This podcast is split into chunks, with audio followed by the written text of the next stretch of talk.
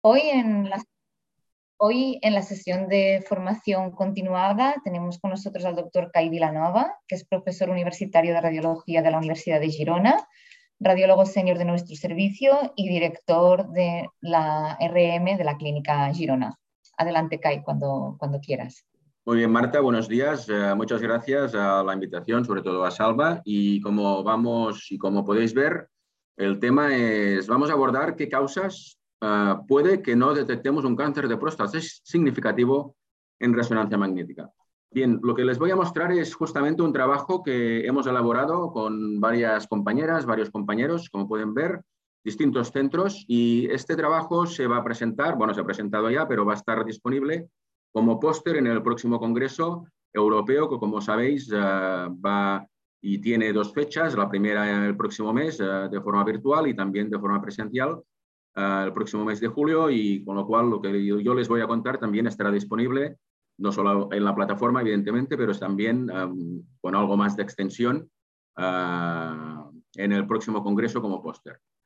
Bien, el objetivo, primero, primero, ¿cuáles son las causas que nos pueden hacer que no detectemos un cáncer? Con lo cual, va a ser importante entender la radiopatología que puede hacer que un cáncer no lo veamos en resonancia, ya sea biparamétrica como multiparamétrica. No todo es adenocarcinoma, el 95%, la mayoría del cáncer de próstata es un adenocarcinoma, pero hay algún cáncer que no es un adenocarcinoma y con lo cual es un cáncer atípico y la imagen en resonancia es absolutamente atípica, con lo cual debemos reconocer también que hay cáncer de próstata atípico al que no estamos acostumbrados a ver en el día a día. Hemos de saber aspectos técnicos de protocolos como y como hemos comentado precisamente y muy importante en lo que es los, eh, la toma de biopsias, porque es un motivo frecuente de falsos negativos en detectar un cáncer de próstata. Y finalmente, no menos eh, trascendente, precisamente las posibles ambigüedades, limitaciones, interpretaciones con la guía PIRATS y, por supuesto, la experiencia. Con lo cual, vamos a hacer una breve mención eh, para entrar en contexto de la resonancia. Vamos a valorar cómo es la histopatología del cáncer de próstata y cuáles son estas causas. Causas en correlación precisamente a la histopatología con la resonancia, causas de la técnica, la calidad de la técnica, causas en la déficit en la toma de la muestra, cáncer atípico y interpretación en la guía PIRATS con ah, las consideraciones finales. Bien, ah, esto lo hemos comentado, que hoy en día la detección del cáncer de próstata pasa sí o sí por hacer una resonancia. Cuando esta resonancia, y por esto hemos comentado, que requiere que proporcionemos qué grado de sospecha en base a la guía PIRATS, cuando esta guía PIRATS ah, proporcionamos un informe en que a partir de un PIRATS 3, aquí la guía clínica hoy en día recomendación absoluta de hacer biopsia. Y esta biopsia como mínimo exige que alguna muestra sea dirigida, es decir, a la lesión de sospecha, y más o menos se puede extender con biopsia sistemática. Realmente la eficacia es buena porque uh, el valor predictivo de la resonancia magnética en excluir un cáncer significativo es superior al 90%. Pero esto no uh, deja de que tengamos hasta un 10% de falsos negativos, que no detectamos un cáncer significativo. Cuando vemos una resonancia con una lesión, esto se debe mayoritariamente a que la lesión es grande, a que el patrón es agresivo o que hay mucha celularidad. Todos conocemos y por esto vamos a ver que la secuencia clave es el T2 y la difusión conjuntamente a la DC. Fíjense, un estudio reciente en el número uh, de enero del Journal of Urology. ¿Cuál es la causa principal de la no detección de un cáncer significativo en resonancia magnética? Pues fíjense, la mayoría errores en la toma de muestras, en la biopsia. Segundo lugar, que no vemos el tumor por resonancia magnética. Y en tercer lugar, porque erramos en la interpretación. Bueno, primero hemos de entender cómo es este cáncer. Es un adenocarcinoma, ya hemos dicho, es un tumor glandular, con lo cual una proliferación de las glándulas va a condicionar, evidentemente, un, adenocarcinoma. La agresividad de este tumor viene dada por una escala de Gleason. Donald Gleason ya hace más de 50 años proporcionó, como vamos a ver, la morfología y esta arquitectura de las glándulas en 5 grados. La mayoría del tumor está en la zona periférica, mayoría del tumor en la zona periférica, pocos cánceres en la zona transicional y poquísimos ya en la zona central. Por esto es importante ver el por qué vemos lo que vemos en la secuencia T2. En la secuencia T2 todos sabemos que la imagen es hiperintensa. ¿Por qué? Porque hay mucha agua. ¿Por qué hay mucha agua? Porque la, la, luz glandular está, es grande, es grande, por lo cual si hay mucha luz, hay mucha agua. Y por esto vamos a ver hiperintensidad. Como en la zona transicional las glándulas ya tienen una luz reducida, poca agua. Y además hay más estroma, hipointensa en T2. Y aún la zona central, la zona central que está en la base, hay mucho más estroma compacto y menos luz glandular, con lo cual menos agua y más hipointensidad en T2. De aquí que es importante conocer los grados en los patrones en la morfología del cáncer de próstata, que Gleason uh, proporcionó cinco patrones, 1, 2, 3, 4 y 5, y que desde hace unos años estos patrones se han agrupado porque la escala de Gleason viene proporcionada por los dos patrones más frecuentes en un cáncer.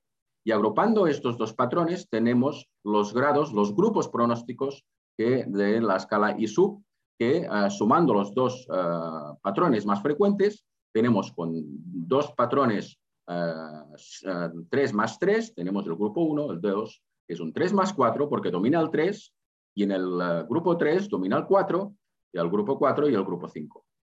Los patrones 1, 2 y 3, a efectos prácticos y a efectos clínicos, se agrupan en patrón 3, es decir, que uh, tenemos tres patrones, ¿no? patrón 3, patrón 4 y patrón 5. Lo que también es importante conocer es que el patrón 4 tiene cuatro subgrupos y esto va a ser muy importante en nuestra identificación de las lesiones. Tenemos el grupo uh, patrón, uh, el sub, subgrupo fusión, tenemos el grupo cribiforme, que vamos a hablar de este grupo porque es importante entender el, patrón cribiforme, el patrón pobremente diferenciado y el patrón glomeruloide. Y por último, el más indiferenciado, que es el patrón 5. ¿Por qué puede ser que no vemos el cáncer de próstata?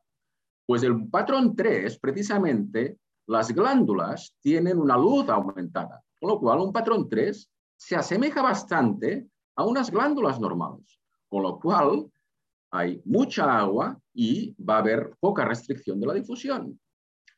Y vamos a ver el patrón 4, que es un patrón agresivo, que es el cribiforme, pero precisamente la luz glandular está aumentada, con lo cual hay mucha agua. Si hay mucha agua, no va a haber restricción de la difusión. Y vamos a abordar el patrón cribiforme porque es una causa de que no detectemos un cáncer significativo. Cuando ya tenemos un patrón 4 uh, eh, de fusión o pobremente de, uh, uh, de glándulas pobremente formadas o un patrón 5, evidentemente, en este caso hay poca agua, vamos a tener restricción de la, de la difusión, hay más celularidad, incluso hay más vasos, con lo cual vamos a tener más perfusión a, medida que tenemos un patrón, en este caso, de mayor, uh, de mayor escala. Fíjense, un patrón periférico normal, un patrón uh, de aumento de la luz glandular, pero fíjense un patrón 3 que también tiene relativamente aumento de la luz glandular, con lo cual no vamos a ver restricción de la, de la difusión. Este, tanto uh, una glándula normal como un patrón 3 uh, tiene pocos, pocos vasos, con lo cual poca perfusión. Y fíjense el patrón 4, que también vamos uh, a ver que tiene una luz aumentada, pero en este caso, aunque es irregular, pero está aumentada, con lo cual no va a haber restricción de la difusión. ¿Por qué? Porque hay mucha agua. Cuando ya tenemos un patrón fusionado, evidentemente, poca agua, vamos a tener restricción de la difusión. Si encima tenemos más vasos, evidentemente son los tumores que vamos a tener alta perfusión. Y aquí es donde hay uh, realmente en este patrón cribiforme que acabamos de abordar, porque hay discrepancias. Hay estudios que son uh, realmente contradictorios. Hay estudios que dicen que sí lo vemos, hay estudios que dicen que sí no lo vemos. Lo que está claro es que un patrón típico y uh, único cribiforme, las glándulas tienen una luz aumentada. Pero hay estudios que dicen que sí que se ve. Con lo cual, aquí hay un, un, un debate. ¿eh? Hay un debate, estudios realmente contradictorios, lo que sí que probablemente está sucediendo es que los propios estudios a veces no objetivan claramente estas clasificaciones en los patrones, con lo cual puede haber discrepancias en interpretaciones desde un punto de vista anatomopatológico. Lo que sí que sucede, y es que en la práctica clínica, tener un patrón puro, puro, cribiforme, esto es muy infrecuente. Con lo cual, esto es uno de los motivos que puede que sí que veamos este patrón, pero probablemente porque está junto a otros patrones. Porque un patrón cribiforme puro es relativamente poco frecuente en la práctica clínica y esto puede justificar. Pero esto sí que es importante que eh, podamos establecer claramente eh, esta visibilidad o invisibilidad de estos, de, estos patrones, porque claro, lo que supone que precisamente el patrón cribiforme, que es un patrón agresivo, desde un punto de vista clínico, si demoramos las biopsias porque no lo vemos, evidentemente vamos a demorar diagnósticos de cáncer de próstata significativo. Con lo cual, este es un punto que aún eh, debemos y no está evidentemente cerrado eh, la visibilidad eh, de, estos, eh, de, estos tumores. Y el cáncer lo vemos en dos secuencias, que es la clave. El T2, porque si hay muchas células vamos a tener hipointensidad y si hay muchas células vamos a tener restricción de la difusión y la imagen típica de un cáncer, hipointensidad en T2, hiperintensidad en difusión, hipointensidad en ADC, que evidentemente es cuando hay mucha celularidad y este es el aspecto típico y clave en poder detectar un cáncer significativo. Con lo cual, fijémonos eh, los factores que nos condicionan que en una imagen de resonancia yo pueda ver un cáncer, porque el patrón sea bajo, un patrón 3, un patrón 3 más 4, porque el tumor sea pequeño, que no lo eh, pueda ver, que hayan eh, pocos vasos, que haya mucho estroma y poco epitelio, que haya mucho patrón cribiforme, como acabamos de ver, que haya un PSA bajo y que no haya prácticamente hipoxia, a diferencia de si hay mucha hipoxia, si hay un PSA elevado, si hay un poco patrón cribiforme, cuando hay poco estroma y hay mucho epitelio, cuando hay muchos vasos, cuando evidentemente el tumor es grande y cuando tenemos un patrón, un patrón Gleason elevado.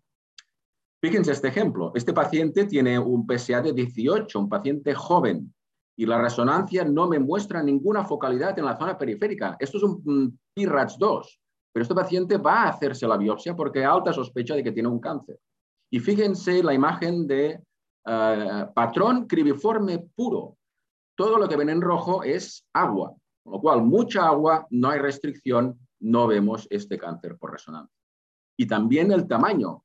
Fíjense también este paciente con un PSA que es, elevado, pero tampoco excesivamente. ¿Y por qué este paciente, que esta resonancia es absolutamente negativa, va a hacerse la biopsia? Porque clínicamente tiene un PSA que ha doblado en un año.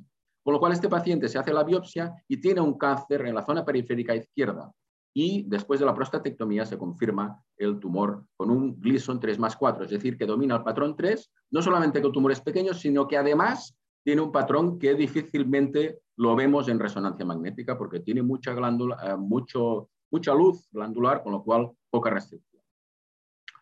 Factor clave de la técnica, porque fíjense esta imagen en T2, esta imagen en difusión. No hay focalidad, pero no hay focalidad porque el factor B de la difusión es bajo.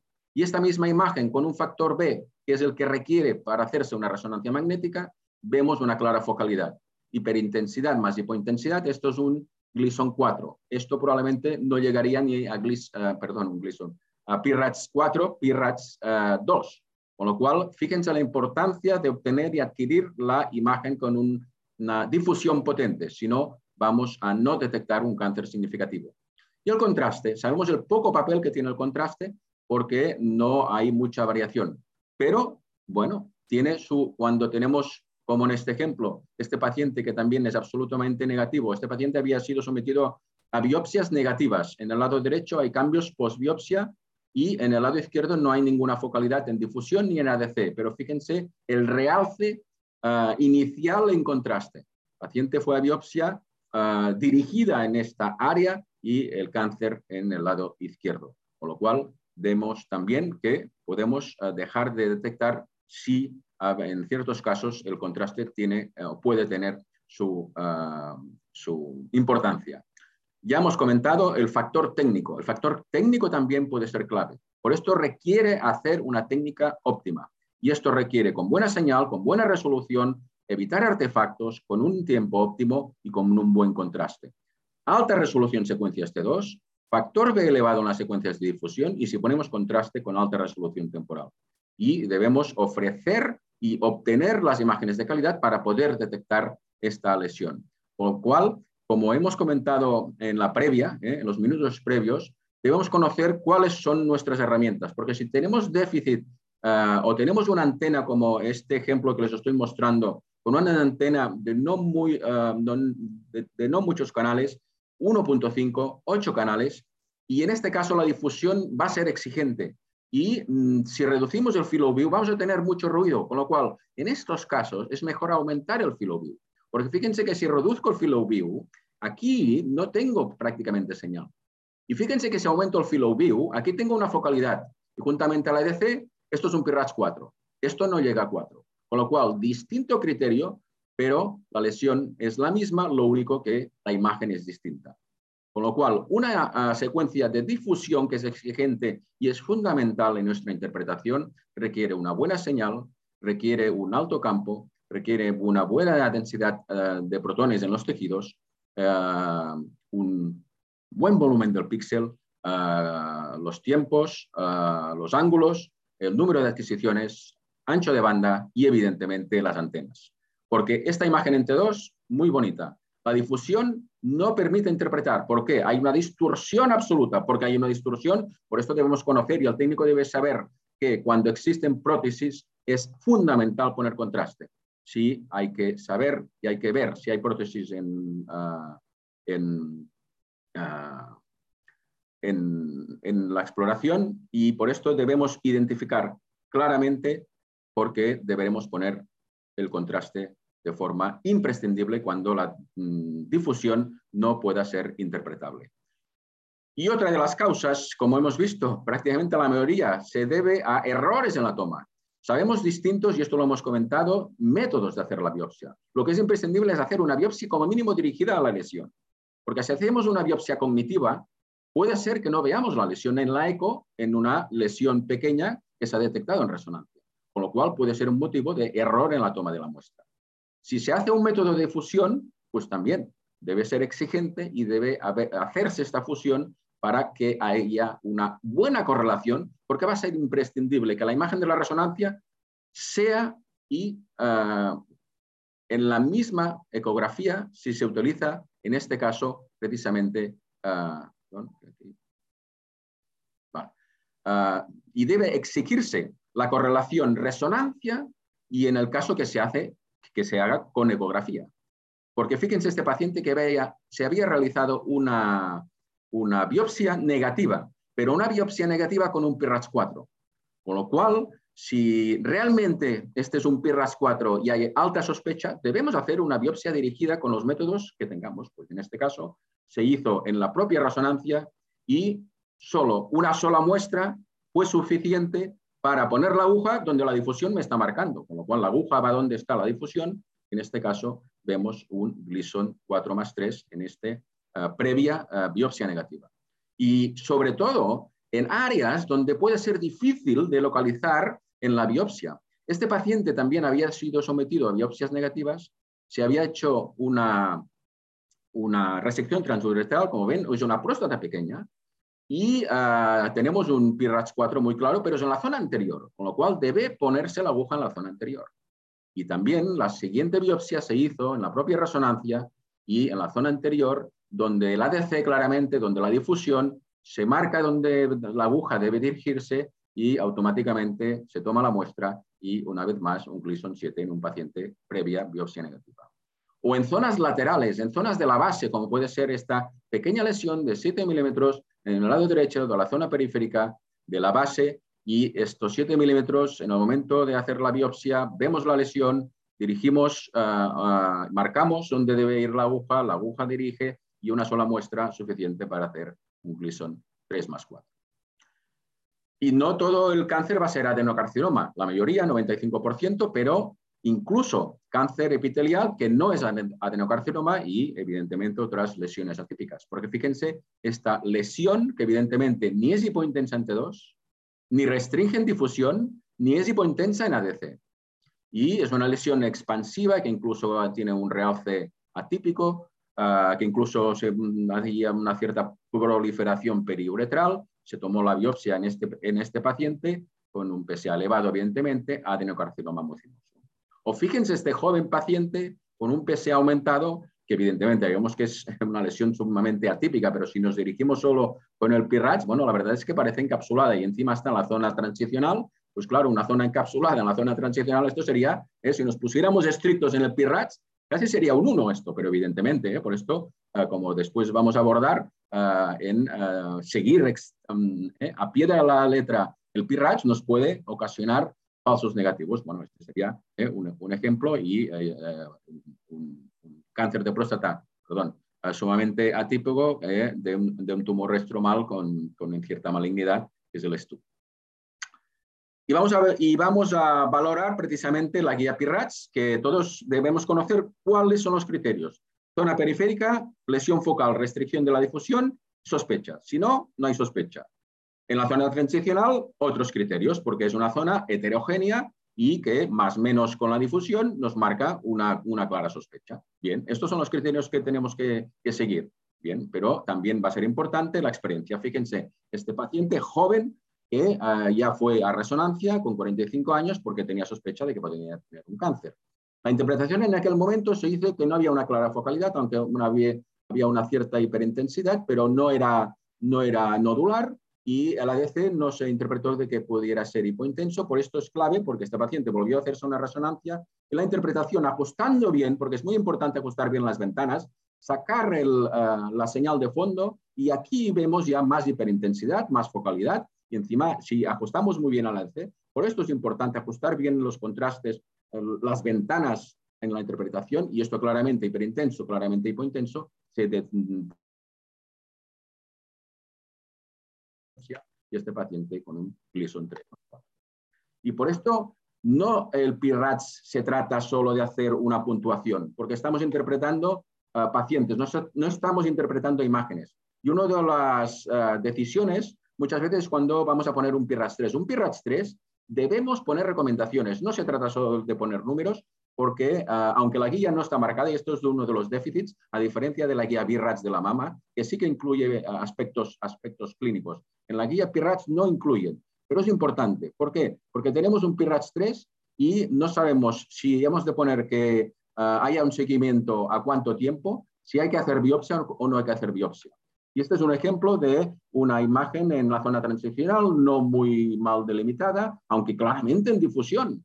Entonces, vamos a determinar, porque el PIRATS, eh, el PIRATS 3, si la lesión no es más de 1,5 centímetros, no pasamos a 4, con lo cual nos vamos a caer en 3. Y un PIRATS 3 está muy claro. La definición es lesión indeterminada, con lo cual, ¿qué pasa? ¿Qué hacemos? La guía PIRATS no pone lo que debemos hacer. Con lo cual, el clínico, si recibe un PIRATS 3 sin más, puede tomar la decisión de, ya veremos, esto es lo que pasó con este paciente, joven, ya lo ven, y no volvió a hacerse una resonancia hasta dos años después. Bueno, al valorar de nuevo esta resonancia, parece que esto está aumentando. Claramente, en la recomendación se dijo, hay que hacer biopsia y encima se recomendó, evidentemente, al menos dirigida. Bueno, se hizo dentro de la resonancia, solo dos muestras fue suficientes para observar un Gleason 4 más 4 en este ejemplo.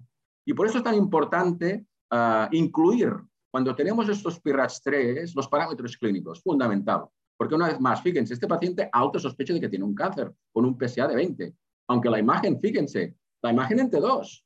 Pero claro, la guía PIRATS nos marca que la zona transicional debemos seguir el T2, que si el T2 es normal, PIRATS ya y no hace falta. Bueno, pues hemos de ver todo en conjunto. Porque muy bien que el T2 nos parece casi una zona encapsulada y dices, esto es un PIRATS 1. Pero es que aquí tienes una restricción de la difusión y con un paciente que nunca se ha hecho una biopsia, bueno, pues este paciente con un PIRATS que se interpretó de 3, bueno, al cabo de un año se volvió a hacer la, resonancia. Y bueno, aquí la recomendación fue clarísima. Hay que hacer una biopsia a este paciente con un PSA que sigue siendo muy elevado, de 20, y evidentemente, fíjense, eh, solo dos muestras fue suficiente para obtener el uh, Gleason 7 de este paciente. y ambigüedades en la zona periférica, porque sabemos que la zona periférica, si hay una lesión que restringe la difusión de morfología que no es nodular, es un PIRATS 2. Con lo cual, podemos hacer y ah, que esta lesión que vemos en T2, en difusión y en ADC no la vemos. Con lo cual, esto es un PIRATS menos de 3, pero se hizo una biopsia. ¿Por qué? Porque bueno, esta lesión parecía que muy intensa, que incluso tenía ah, dudas de si se podía extender por fuera, se hizo la biopsia y vemos un Gleason 4 más 3, que criterio PIRATS no era estrictamente de sospecha. Y, por supuesto, la morfología, porque la morfología de una lesión lineal, lineal, aunque sea restricción de la difusión, es un PIRATS 2. Esto nos marca la guía. Pero debemos ah, mm, abordar, porque fíjense, este paciente que tiene una morfología absolutamente lineal, fíjense la DC, fíjense la difusión. Estrictamente, si seguimos la guía PIRATS, esto es un 2 y se hizo biopsia y además, como pueden observar, Gleason 4 más 3. O este otro ejemplo, en la PSA muy aumentada, paciente joven, en el T2 no se ve nada. La difusión, ya lo ven. Y el contraste, biopsia, fíjense, 4 más 5, 4 más 5 y evidentemente se hizo prostatectomía y que confirmó en la prostatectomía 4 más 5 esta morfología lineal.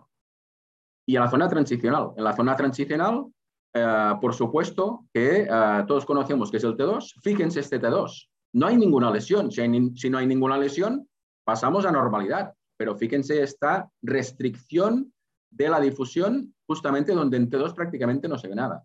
Con lo cual, podríamos pasar de un PIRATS 1, pero en este caso, se, a pesar de que estrictamente podría ser uno, la recomendación fue que debía hacerse una biopsia. Se hizo la biopsia dirigida y un Gleason 4 más 3 en esta lesión en el lado derecho de la zona anterior. Y uno de los aspectos que todos conocemos es los nódulos en la zona transicional, porque evidentemente un nódulo típico típico es un PIRATS 1. Un nódulo atípico con restricción de la difusión pasa a ser un 3. Con lo cual, fijémonos lo importante que es determinar si una cosa es típica o es atípica. Y por esto, muchas veces, pues podremos tener dudas. ¿Esto es totalmente capsulado o no es totalmente capsulado? porque si es totalmente capsulado, esto es un 1, a pesar de que haya restricción de la difusión. Bien, en este caso se consideró que era relativamente atípico y evidentemente se hizo la biopsia dirigida en una lesión muy anterior, muy pequeña, de menos de un centímetro y dos muestras fue suficiente para diagnosticar un 3 más 4 en este paciente con un eh, nódulo atípico en la zona transeccional. Y finalmente, en la zona central. La zona central no tiene criterios. El PIRATS lo dice claramente. Hay un apartado que pone zona central. No hay criterios, no hay puntuación. ¿Qué hacemos? ¿Cómo sabemos si hay sospecha o no sospecha? Pues bueno, los criterios que nos marca la guía PIRATS es ah, o, un realce intenso y focal o asimetrías entre dos ADCs y en, ah, y en difusión. Pues bueno, esto es ah, un poco el ejemplo de este joven paciente que tiene una asimetría entre dos, que tiene la lesión en la zona central, como vemos, derecha, restricción de la difusión y evidentemente se ah, recomendó, mm, bueno, ah, se puede poner un PIRATS, pero la guía no tiene un, score para la zona central, pero en este caso se puede poner y considerar que evidentemente se trata de un PIRATS requiere biopsia, es decir, que ah, más allá de poner puntuaciones, lo importante es recomendaciones y si hay que recomendar una biopsia, como fue el caso, se recomendó la biopsia y también solo dos muestras fue suficiente para diagnosticar, fíjense, en 4 más 4 en este joven paciente con una biopsia dirigida en esta. Con lo cual, todos conocemos que vamos a dejar de detectar o podemos dejar de detectar. ¿Y por qué? Porque errores en la toma de muestra ya han observado ¿eh? y varios ejemplos, porque el cáncer puede ser que no lo veamos por resonancia y las causas que hemos visto desde un punto de vista histopatológico Factores técnicos, por esto la optimización de, la técnica, parámetros técnicos, aspectos del paciente.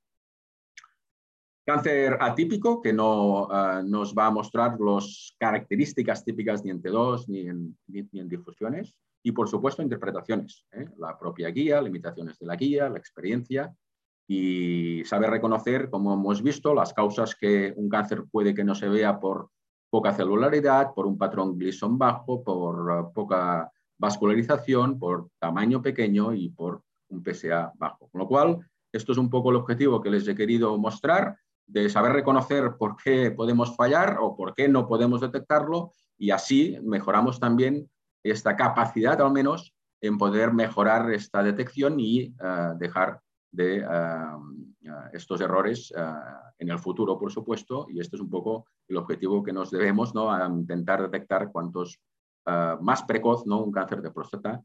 Y muchas gracias por su atención y podemos comentar en estos próximos minutos uh, cualquier aspecto. Mm. Gracias.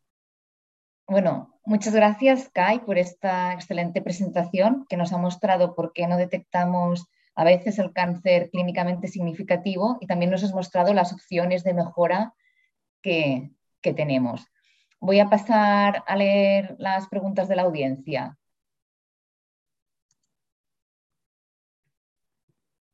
Vale. Um, la primera pregunta es de Salva. ¿Tú crees que el informe de RM de próstata debe ser cualitativo solo o podría incluir la valoración cuantitativa de ciertos biomarcadores? Sí, sí, bueno, claro, esta pregunta bueno, es, fundamental eh, y está muy claro que la respuesta es mixto.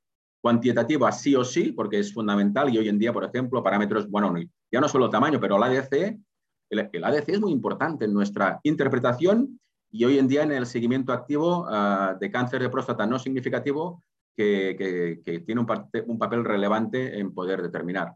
Con lo cual, biomarcadores ah, ah, que, va a ser importante en nuestro informe y, por supuesto, cualitativo también, porque nosotros ya hemos mostrado que debemos describir y poner el texto, o sea, no se, trata solo, de una escala 1 a 5, sino que nuestra interpretación es clave. Y por mucha inteligencia artificial, sí la inteligencia artificial, pero acompañada de, nuestro raciocinio. Y evidentemente este raciocinio, ah, por mucha inteligencia artificial, esto no, no, lo puede ofrecer, pero sí que la inteligencia artificial nos va a agilizar en hacer informes. En vez de, 10 de, de 15 minutos, pues en 5 minutos lo podremos tener, porque nos va a interpretar, nos va a agilizar esta interpretación. Vale, la segunda pregunta mm, ya va un poco relacionado con lo que habías comentado, que cuál es la utilidad actual de algoritmos de inteligencia artificial en la valoración de la RM de próstata. Creo que lo has, ¿no? has explicado ahora. Vale.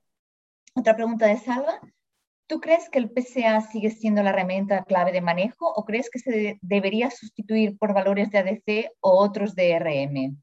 Bueno, no, claro, el PSA sigue siendo clave porque, claro, es el primer paso antes de, antes de decidir mm, si se va a hacer una resonancia o no, con lo cual ah, estos parámetros son complementarios. Eh, es decir, que, bueno, y precisamente la inteligencia artificial, bueno, justamente estamos en un proyecto europeo que estamos integrando todos estos parámetros eh, mm, de resonancia y parámetros clínicos, con lo cual, cuantos más eh, parámetros, mejor pronóstico vamos a ofrecer con la inteligencia artificial, con lo cual, sí, sí, o sea, ninguno va a sustituir a otro.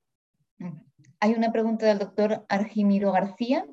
En caso de prótesis, ¿qué, secuencia, qué secuencias usas en el dinámico con contraste?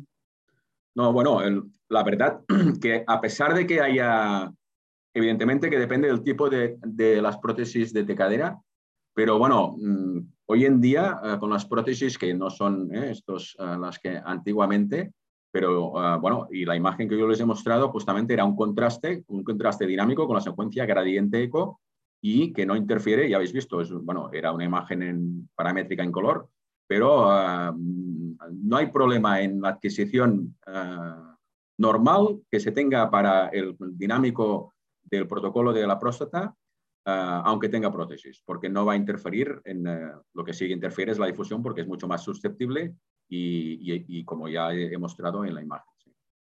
Vale. Hay otra pregunta del doctor Argimiro García, que si quitas la saturación grasa. Ah, bueno, la saturación grasa, una vez más, esto depende del equipo que vayamos. Si evidentemente nos limita en el tiempo, porque nuestro equipo, pues no, al, poner saturación grasa ya, sabemos que, que, vamos a probablemente a aumentar el tiempo de adquisición. Lo que es importante es que el tiempo de adquisición por cada fase sea menos de 15 segundos. Si pones saturación grasa y te aumenta, pues saca la saturación grasa porque mm, podemos hacer una sustracción después y podemos, ah, evidentemente, ah, mejorar el nivel de contraste. Con lo cual, depende, debemos conocer cuáles son los parámetros. Esto es lo exigente. Vale, hay una pregunta de la doctora mm, Vicky Garriga. ¿Cuál es tu opinión respecto al peso que debería tener los valores analíticos de PSA, PSA densidad y velocidad a la hora de valorar biopsia única dirigida o biopsia, estandarizada? Sí, sí, pues aquí también, sí, sí, o sea, Vicky sí, es, un aspecto que en cierta manera, ah, indirectamente, aunque no lo vende, pero ah, y, en algún ejemplo sí que lo tenía pensado comentar, pero ah, gracias por la pregunta porque ahora y eh, en algún paciente que he mostrado, que justamente si en el informe hubiéramos puesto claramente de recomendar una biopsia, porque este paciente, recuerden un paciente que les he mostrado que tenía inicialmente un PSA de 20 y evidentemente si no tienes una próstata muy grande, esta densidad del PSA es muy elevada, con lo cual un paciente que no tiene ninguna biopsia previa y que tiene un PSA elevado, pues, y que tienes un, un PIRATS 3, pues este paciente, en nuestra recomendación, por mucha puntuación que pongamos, hemos de poner que este paciente requiere hacer una biopsia. Y evidentemente depende de dónde esté la, lesión, si es una lesión que es pequeña o no, pues eh, probablemente tendremos que ir más allá de una biopsia cognitiva para intentar optimizar, como hemos visto, si no el resultado puede ser, con lo cual Ah, yo creo que, es necesario ah, tener en cuenta estos parámetros de la densidad del PSA y de la velocidad del PSA. La doctora Alejandra García ah, nos pregunta, ¿el PSA densidad sí o no? Bueno, lo acabo de contestar. Que, sí, es lo que acabas de, sí, de sí, que, sí, sí, es, importante que, tengamos estos, estos parámetros en nuestro informe. Una, doctora, una pregunta del doctor Maroto. Tal como has dicho, la lectura de la RM es clave para la indicación vale. Tal como has dicho en la lectura de la RM es clave para la indicación de biopsia. La guía PIRATS permite una lectura relativamente concordante entre lectores de la zona periférica, pero los criterios para la zona transicional incluyen más subjetividad. ¿Sabes si está prevista una revisión de PIRATS con mayor objetividad de los criterios? Bueno, pues Albert, gracias. Y, justamente, bueno, ah, no solamente ah, para esta charla, que también, pero bueno, como en el próximo Congreso de mayo me, han invitado para hacer una, una, charla sobre actualización del PIRATS y, y, justamente la semana pasada le escribí a Anwar Padani, que está dentro del comité ah, del PIRATS, ah, bueno, para que me dijera si, si él sabe si hay prevista una actualización. Tengo que decir, al ver que de momento no está prevista y es un tema que, es, que supongo, bueno, y seguro que debe abordarse porque, como comentas, eh, la zona transicional es, una, es un campo de, subjetividad que, requiere pues, probablemente una mejora importante, sí, sí. Pero de momento no hay, a, corto plazo al menos no está previsto.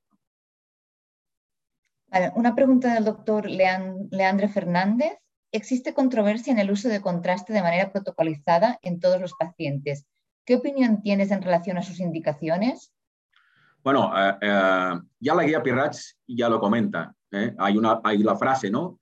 El papel poco relevante, así lo pone, poco relevante del contraste en, en, el diagnóstico, con lo cual, si es poco relevante, ¿por qué vamos a dar a 100 pacientes contraste si va a ser relevante en dos?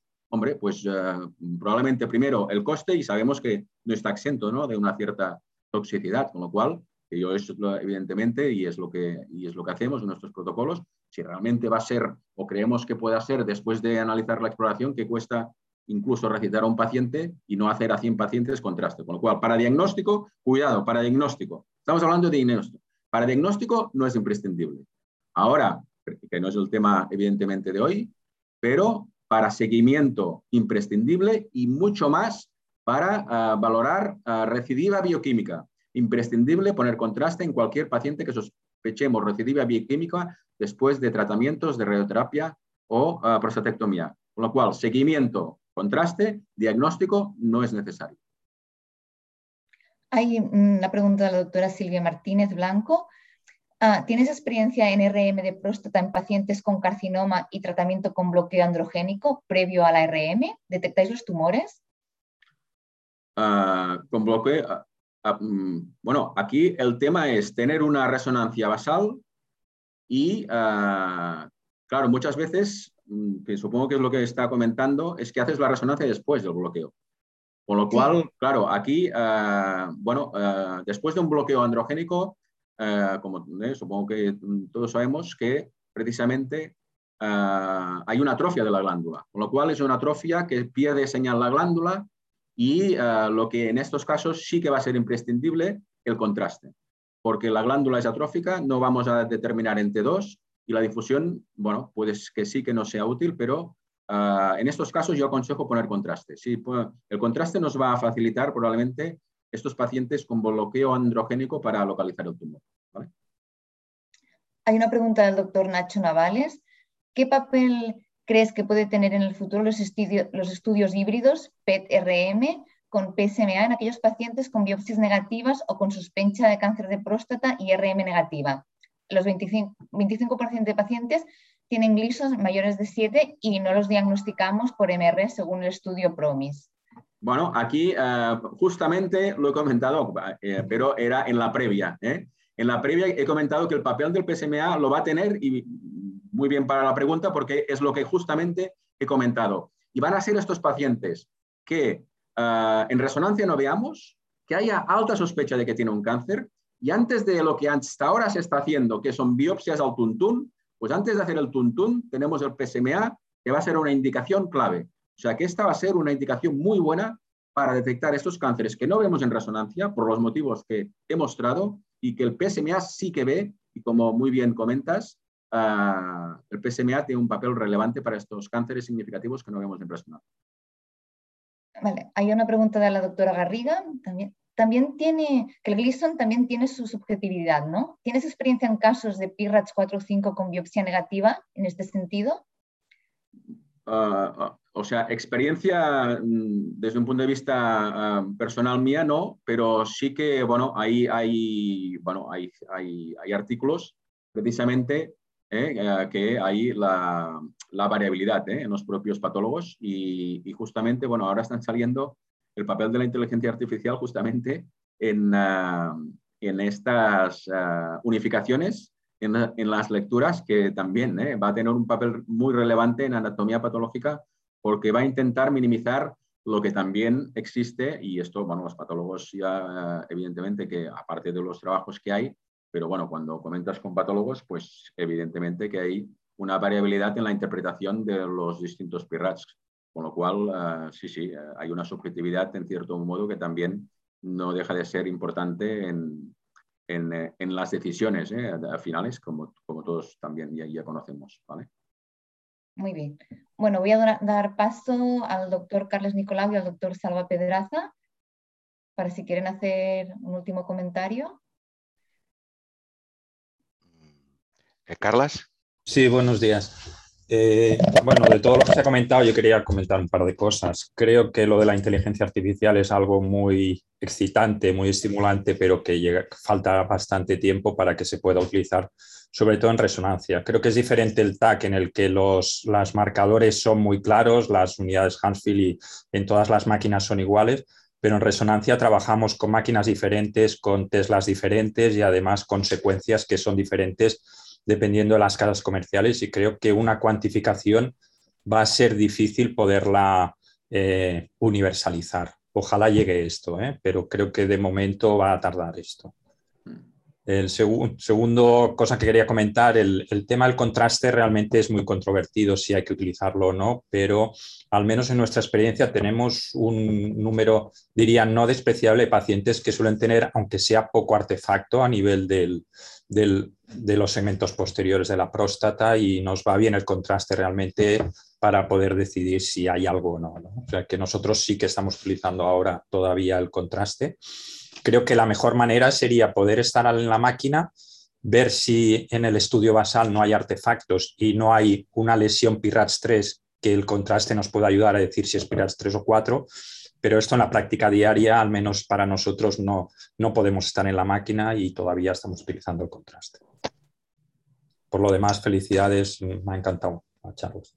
Sí, sí, eh, bueno, Carlos, eh, sí, precisamente, bueno, eh, hay que decir, bueno, que, tú lo puedes decir, que lo que estás comentando del contraste, esto lo tenéis publicado, o sea, que no es una, un comentario en vuestro, sino que a nivel científico y precisamente yo en mis charlas que, que, pongo de si contraste o no, os pongo, eh, desde que publicasteis, yo creo que hace antes de un año, ¿no? Que, que sacasteis el, eh, el, en el Abdominal Radiology, ¿no? Creo que fue. Sí.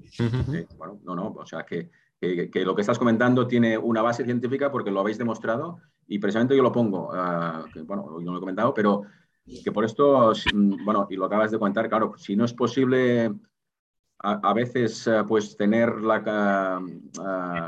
reconocer si realmente la difusión, por esto yo he comentado mucho la difusión, si realmente no sabemos muy bien si la difusión va a ser óptima, pues bueno, aquí tenéis vuestro trabajo que yo evidentemente es, es muy útil demostrar que si tenemos dudas en la difusión hay que poner contraste.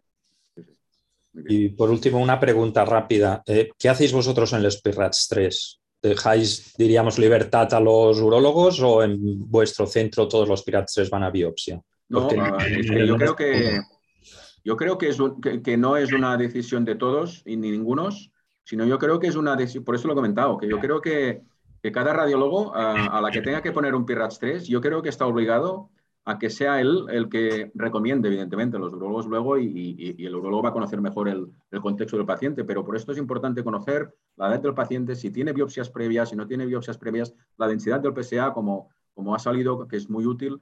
Con lo cual, yo es lo que digo, un, paciente con las mismas imágenes, las mismas imágenes, mismas lesiones, un paciente con 80 años que tiene biopsias previas negativas y que tampoco tiene un PSA densidad, un PIRAS 3, que yo voy a recomendar seguimiento clínico. No voy a recomendar biopsia, porque lo fácil es que va a salir un PIRAT 6 igual. Hay un PIRAT, un Gleason 6. Paciente de, 50 años con, la misma imagen del paciente de 80 años, yo voy a recomendar biopsia, lo voy a poner. Con lo cual yo creo que es este el, rol del radiólogo en, uh, en estos PIRATs, uh, de, que hay, de que tome la, de que se moje y de que recomiende o no seguimiento clínico, resonancia o biopsia. Yo creo que esto es importante para, bueno, y, también para nuestro papel ¿no? relevante en la toma de decisiones para que vean el clínico que nosotros eh, nos implicamos. Gracias. Perfecto. Eh, bueno, Marta, si quieres ya hago un poco el cierre. Bueno, primero, bueno, Marta, gracias por tu excelente moderación. Carlos, también gracias por tus comentarios acertados. Y Kai, bueno, ha sido magistral como siempre, espectacular la sesión. Yo hago un pequeño resumen siempre. Yo creo que lo que nos has dicho es, por favor, eh, falsos negativos del 2 al 10%. Tenemos que trabajar para reducir estos falsos negativos. Nos has hablado de un poco del informe, nos has hablado del PIRAT, nos has hablado de la histología, nos has hablado de la biopsia. Tenemos que saberlo globalmente y yo creo que nos has puesto una tarea de que tenemos que trabajar este tema y optimizarlo y dar, dar calidad. ¿Te parece bien este resumen o querías añadir algo, Kai? No, no, es este, ¿eh? Los, las conclusiones. Perfecto. Bueno, pues muchas gracias, Kai, como siempre, un placer. Y solo recordar a la audiencia que mañana tenemos al doctor José Joaquín Muñoz Ruiz Canela del Hospital Carlos Haya de, Málaga, que nos va a hablar de Fast Track en el tratamiento endovascular de los aneurismas de aorta. Estamos todos invitados. Que tengan todo un buen día. Gracias a todos. Kai, Marta, Carlos, buen día a todos. Vale, buen día.